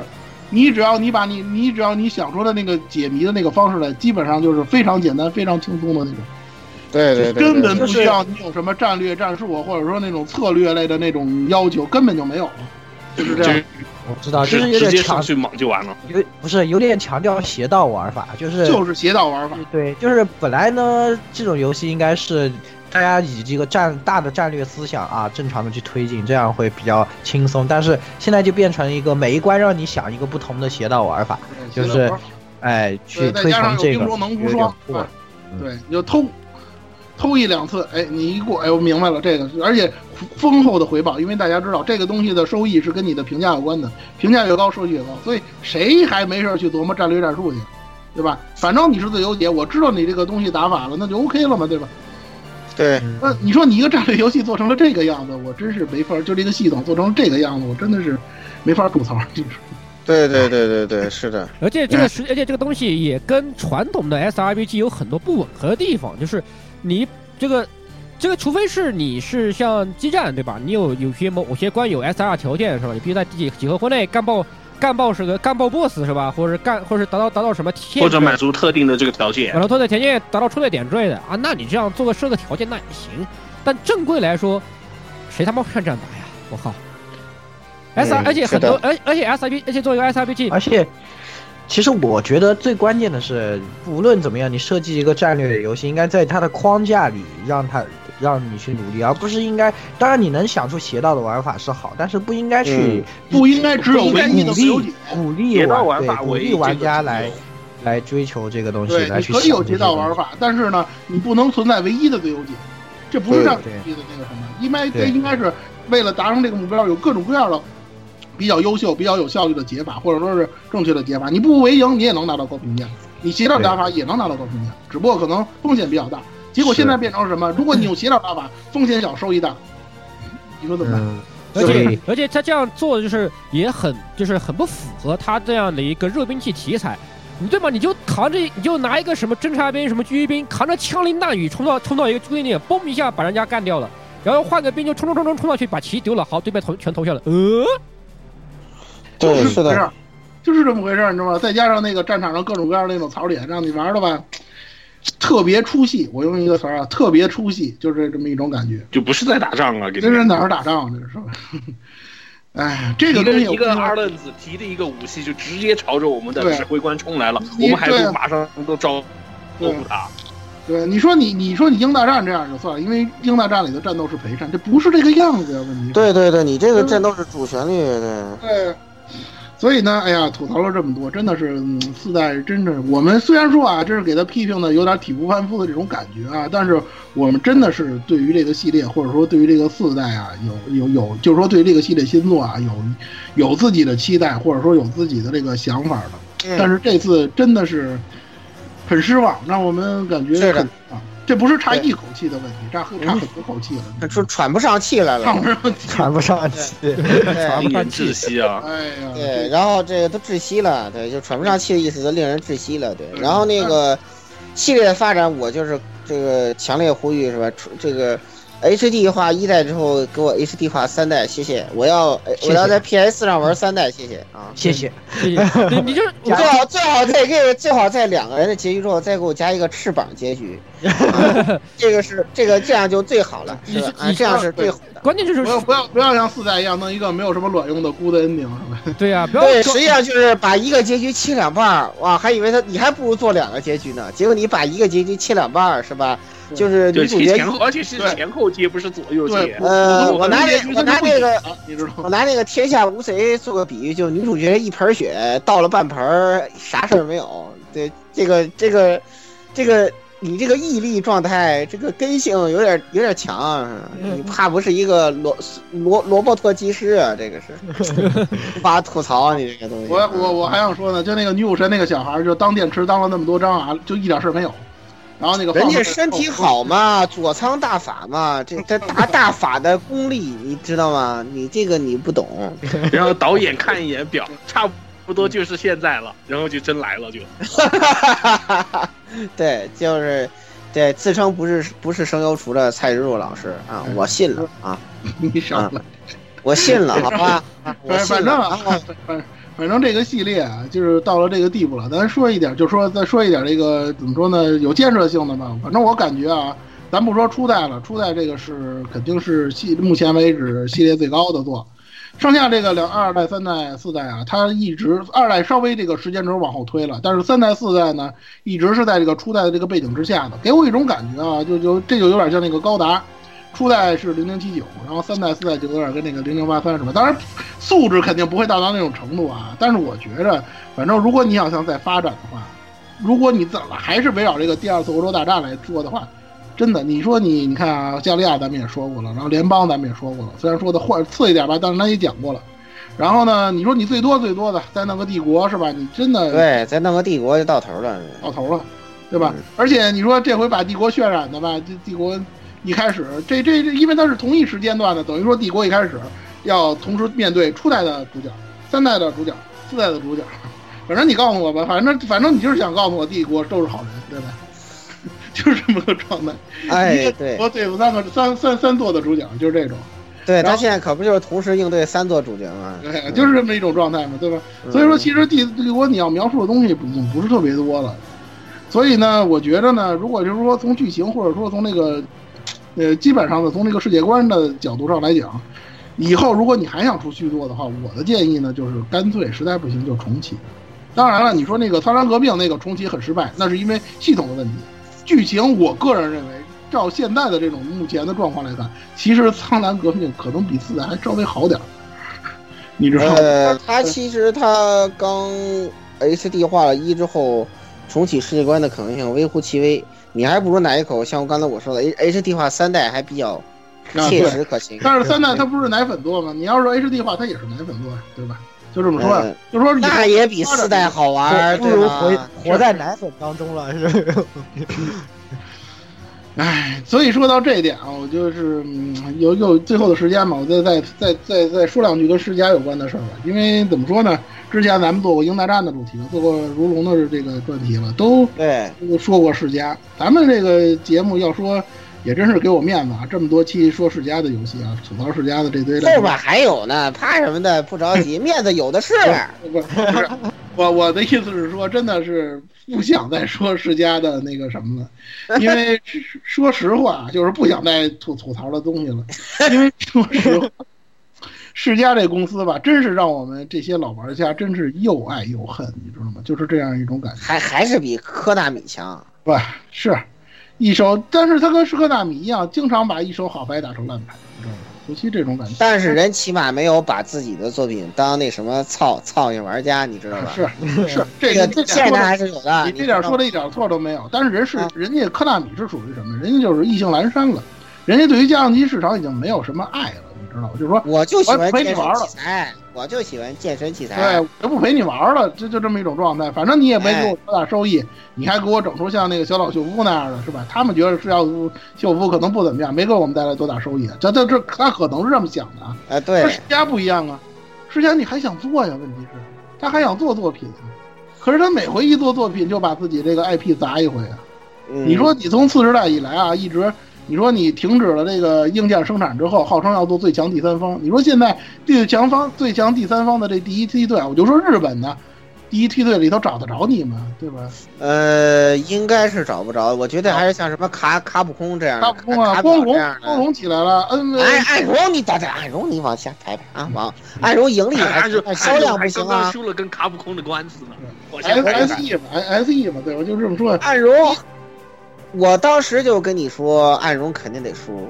然后那个暗荣这个作品销量跟第一梯队可不能比啊！啊，咱们有一说一啊，暗荣。但是但是他但是他 IP 还是多呀，IP 多，但是不行。那个咱们以后再提好吧？啊，别把就别把他往第一梯队靠了啊！反正世嘉是进不了第一梯队，这这是应该进不了，进不了。S E 什么的应该可以算。S E 差不多可以。哎，呃，卡普空也算，卡普空也该算。嗯，第我就说第三方，日系厂算不算？防骚的味儿，我觉得有有有潜力，目前还有点有有潜力。有潜力，他 IP 有点单，因为就除了魂系以外，他其他东西。那他这个品牌响啊，它就跟白金工作室那品牌响，他没问题，对吧？销量。东西对走这东西走一步看一步的。他再做十年，他他就是第一梯队了，他一定他将来一定会成为第一梯队。对，但不管怎么说，人家是崛起型的，就是说是走上升上升。哎，对对对对对，实际上是您是在走下坡路啊，嗯，对吧？对，你不看一个索一一个索尼克做的还没有人家一个同人做的好。对啊，就是反正就是日本的日本的游戏业就任任任天堂是皇上，这个谁都挑战不了，对吧？人自己又做游戏又出主机，对吧？人家是人家是大爷，这个就是相当于什么一一超多强，他是超级大国，日系中的超级大国啊，嗯，不算欧美。当然，其实他的体量跟欧美那些一线厂商也能近身肉搏，比如暴雪爸爸。跟他的这个一销产品销量也能近身肉搏，就就就他跟暴雪算是呃美美美美国和苏联，哎，你就这么理解，下面一帮一帮小小小弟，对吧？然后世嘉大概就属于第三世界国家，就这么一个概念啊。反正对，反正你说世嘉，我老说我说这个世嘉的游戏你不要做过多期待，如果你对它放的特别低，我的意思是什么？就是你对它的这个期待值放的很低很低的话，也许你在他的作品里呢会找到一些亮点的。咱举个例子，人中北斗。人中北斗，哎呀，好没有人对他有期待，基本上好玩啊，但是好玩啊，比那个北斗无双强多了。当当时就是光看那个人中北斗 P V 时候，都就说我靠，这什么鸟？这什么鸟玩意儿？披着披着什么鸟屎玩意儿？披着北斗皮的如龙啊？什么玩意儿？感觉感觉看试玩的感觉，也就觉得好像也就这样吧。但是什么傻屌玩法？对，也就是也就是那些袁袁卓夫的粉丝啊，北斗北斗神拳那些粉丝，他们可能会比较。你实际你实际玩一百个小时，一点问题都没有，太好玩。太好玩 了，没有没有没有没有北斗无双那些反人类的东西啊，对吧？对，然后那些那些大招特别好出，就点几个 QTE 就摁出来了，特然后大功特别逗。对，啊，咚咚咚咚咚咚咚，哇，非常带劲啊！你已经醉了，说话特别像，特别说说话特别像那个那个什么的，对吧？童声的一个一个剑次郎，对吧？特别带劲，嗯，对啊。可是你说咱们这儿对于这个战场女武神期待度，你说一点没有，那不可能。你这很早很早我就那个对他已经那个关注了，但是给我们的那个成品，给我们的效果就是这个样子。对我很早就预定了，然后我玩玩了之后，我发现就是别的都是假的，只有凯伊的屁股才是真的啊！行了，行了，他还是个男的。大狗我都说了，这是还是还是还是剧透了，还是剧透没关系。不是，主要是他那个你画成那个体格，你告诉我说是男的，这个怕不是，对吗？这真实真实女装大佬，好吧，真实女装大佬。你这个女装大佬有点让我觉得，你这从体型到人体结构，这这都都是女的呀！你跟我说这男的，对对。然后，所以我我还以为这座可能也有白雪，因为你这么一说嘛，我觉得四代是不是也有白雪？没有，没有这个东西。那这都无所谓啊。为什么有男的就不能是白雪呢？你这个想法明显就太封建了。嗯，好，说多了，说说说说回来说。对，反正呢，就是说呢，还是那句话，世家不傻叉就不是我们所来的世家。他总是会给你们在一些地方，呃，让你膈应你一下，总是这个样子。但是呢，咱平心而论啊，世嘉在某些方面，尤其在这个进入次时代之后，他有些地方还是比较开明的，有些地方做的还是比较明智的。比如说，他收购阿特拉斯，是吧？一下把他这个 RPG 的这个部分给提起来。对，P 五天下第一。对，当然这当然这是阿特拉斯的功劳，咱不说版，咱不扯版权问题。这不是世家的功劳，他只是投出了钱了，只是出钱，但是投资很明智，很明智。对，没人接盘的时候，他愿意接这个的盘，确实很不错。